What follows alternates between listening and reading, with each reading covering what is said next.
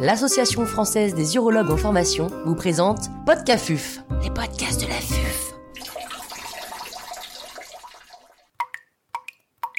Adénomectomie prostatique robot assisté.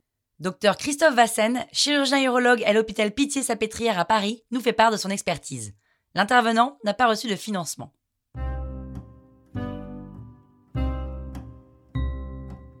Quelles sont les indications de l'adénomectomie prostatique robot assistée alors, euh, l'adénome de prostate, c'est une intervention très classique, évidemment, euh, de l'urologie, que ce soit par euh, résection ou l'adénomectomie classique par voie haute, comme on dit, qui est un petit peu challengée depuis quelques temps, notamment par toutes les interventions voie basse réalisées au laser. On sait que ces interventions voix basse nécessitent une courbe d'apprentissage qui n'est absolument pas négligeable avec des conséquences éventuellement sur la continence, etc., en fonction de la learning curve, comme on dit.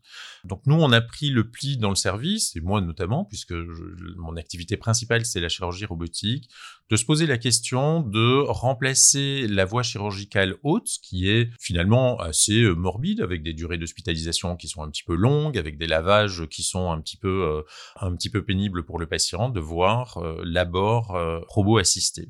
L'abord robot assisté va avoir euh, l'avantage de donner un caractère moins invasif que la chirurgie ouverte et aussi de faire l'intervention, euh, l'énucléation de l'adénome par voie sus-sphinctérienne plutôt que sous-sphinctérienne comme on le ferait avec le LEP. Et donc on n'a pas du tout, on ne touche pas du tout au sphincter ce qui est un avantage notamment chez des patients qui sont un petit peu plus âgés, qui pourraient avoir une insuffisance sphinctérienne.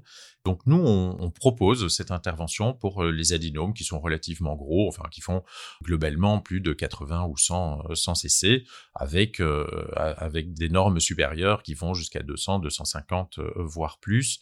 On n'a pas trop de limites taille à ce moment-là. Pouvez-vous brièvement décrire la technique utilisée? Donc, comme je disais, on va euh, essayer de reproduire au robot, c'est un des avantages d'ailleurs du robot, c'est de reproduire la chirurgie ouverte. Donc, on ne réinvente pas la chirurgie, on réinvente simplement la voie d'abord. On va reproduire la chirurgie ouverte. Et ce qu'on va faire, c'est de faire une intervention qui est appelée myline et qui consiste de faire une adénomectomie par voie transcapsulaire. Donc on va créer, euh, moi j'aime bien faire un espace sous-péritonéal parce que ça permet d'avoir une, vessie qui va être euh, simplement bien tendue euh, au niveau sous-péritonéal et une vessie qui va être sous notre champ de vision finalement. Et on utilise de nouveau quatre bras de robot, un trocard d'Ercil pour l'assistant. On va bien dégraisser la face antérieure de la prostate, comme on le ferait pour finalement une prostatectomie radicale. Et on va faire une incision capsulaire qui va se prolonger sur la vessie. Donc par rapport au myline qui est une, incision transversale, on va faire une incision longitudinale. Une fois qu'on a fait cette incision, eh bien on va repérer le plan de l'adénome et finalement on va prendre le plan qui est un petit peu difficile lors de la prostatectomie, qui est sur la face postérieure du col, où on sait que quand on fait la prostatectomie, on a toujours peur de rentrer dans l'adénome. Eh bien là, on va le faire exprès, on va rentrer dans l'adénome et puis on va énucléer progressivement l'adénome. Le but est vraiment de suivre la capsule, de faire des petites coagulations bien précises en utilisant les différents instruments du robot pour venir progressivement soulever l'adénome un des trucs pour euh, bien arriver, l'adénome, il est difficile à prendre, il se déchire facilement, donc on a tout intérêt à essayer de passer des fils de Vicryl. Moi, j'utilise du Vicryl zéro euh, et simplement de, de faire un point dans l'adénome pour venir le soulever avec le quatrième bras du robot et progressivement venir énucléer finalement l'espace que l'on fait au doigt pendant l'intervention en chirurgie ouverte. Eh bien, on, le, on va le faire visuellement. Il faut vraiment translater la chirurgie ouverte et la chirurgie au doigt avec une chirurgie très visuelle finalement. donc, on va énucléer tous les dénomes. On va faire toutes les coagulations à ce moment-là de manière bien précise à la bipolaire, à la monopolaire. Dans un deuxième temps, une fois qu'on a fait ça, on va venir euh, euh, rabattre le trigone, on va trigoniser le col avec un véloc, placer une sonde vésicale et refermer la face antérieure de la prostate et de la vessie. Euh, ça permettra d'avoir, par rapport à la chirurgie ouverte, d'avoir un bon contrôle de l'hémostase, d'avoir une coagulation qui est vraiment bien précise et finalement des sondes vésicales qui peuvent être retirées assez vite. On a deux solutions en post-opératoire, c'est soit de laisser partir le patient assez rapidement avec un apport hydrique très important et avec sa sonde vésicale, nous, dans le service, généralement, on retire la sonde vésicale au troisième jour post-opératoire, en gardant des, lavages jusqu'à ce moment-là, et puis en demandant un apport hydrique très important euh, aux patients. Quels sont les résultats de cette intervention?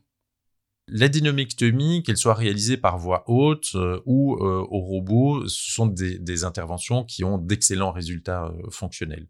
Les patients sont, à condition bien évidemment d'avoir une indication qui est bien posée, mais ce sont des patients qui sont réellement transformés parce que finalement ils luttaient depuis euh, pas mal de temps contre cet adénome très obstructif, euh, très euh, volumineux avec souvent des PSA qui sont élevés, des IRM qui ont été faites pour pour être sûr qu'il n'y ait pas derrière un, cancer de prostate. Et finalement on se retrouve avec des patients qui n'avaient pas uriné aussi bien depuis très longtemps et surtout avec un PSA qui dans la grande majorité des cas est effondré.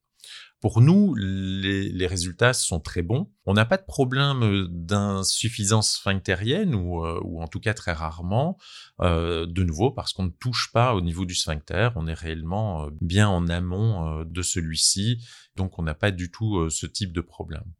Euh, le risque, comme toujours après euh, ce type d'intervention, c'est d'avoir un saignement euh, qui est en train d'un caillotage vésical avec une rétention aiguë d'urine en post-opératoire, comme toute chirurgie finalement de l'adénome de prostate. Bien évidemment, le, fait d'avoir fait une adénomectomie n'empêche pas que par la suite, il faudra continuer à suivre euh, la coque prostatique et donc continuer à réaliser un PSA. Moi, généralement, je revois les patients trois mois après l'intervention avec un premier PSA qui va nous donner un PSA seuil pour euh, le euh, suivi pour la surveillance par la suite.